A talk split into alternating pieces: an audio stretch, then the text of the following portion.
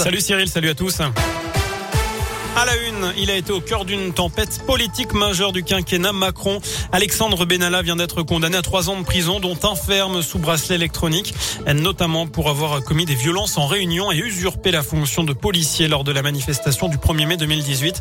L'ex-chargé de mission de l'Elysée a également été reconnu coupable d'avoir utilisé frauduleusement ses passeports diplomatiques après son licenciement, mais aussi d'avoir fabriqué un faux document pour obtenir un passeport de service et d'avoir illégalement porté une arme en 2017.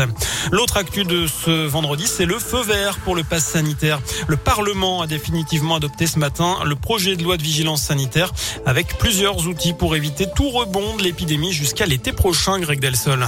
Oui, le texte autorise notamment le recours au pass sanitaire jusqu'au 31 juillet 2022. Un pass qui peut être abandonné avant cette date. Ce n'est pas d'actualité hein, pour l'instant avec une légère reprise de l'épidémie ces derniers jours en France. Il y a d'ailleurs une série de critères dans ce texte pour justifier le recours au pass.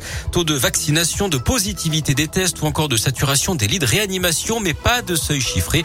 Par ailleurs, le régime de sortie de l'état d'urgence sanitaire court lui jusqu'au 31 juillet également.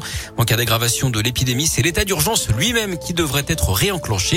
Enfin, autre changement, les directeurs d'école et les proviseurs de collège ou de lycée pourront jusqu'à la fin de l'année scolaire avoir accès aux informations sur le statut virologique des élèves, leur contact avec des personnes contaminées et leur statut vaccinal.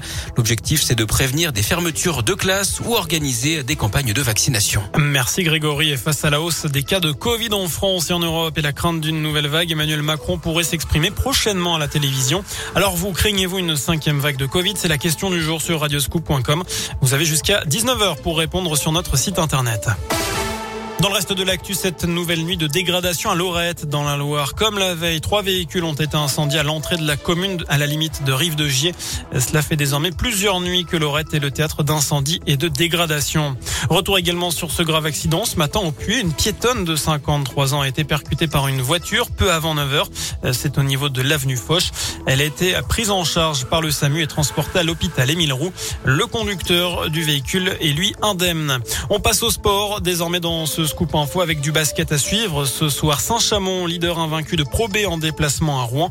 Ce sera à 20h et puis demain en première division, la chorale de Rouen ira à Strasbourg. Enfin, bientôt la quille pour Thomas Pesquet. Le spationaute en termine avec son séjour d'un peu plus de six mois dans la station spatiale internationale.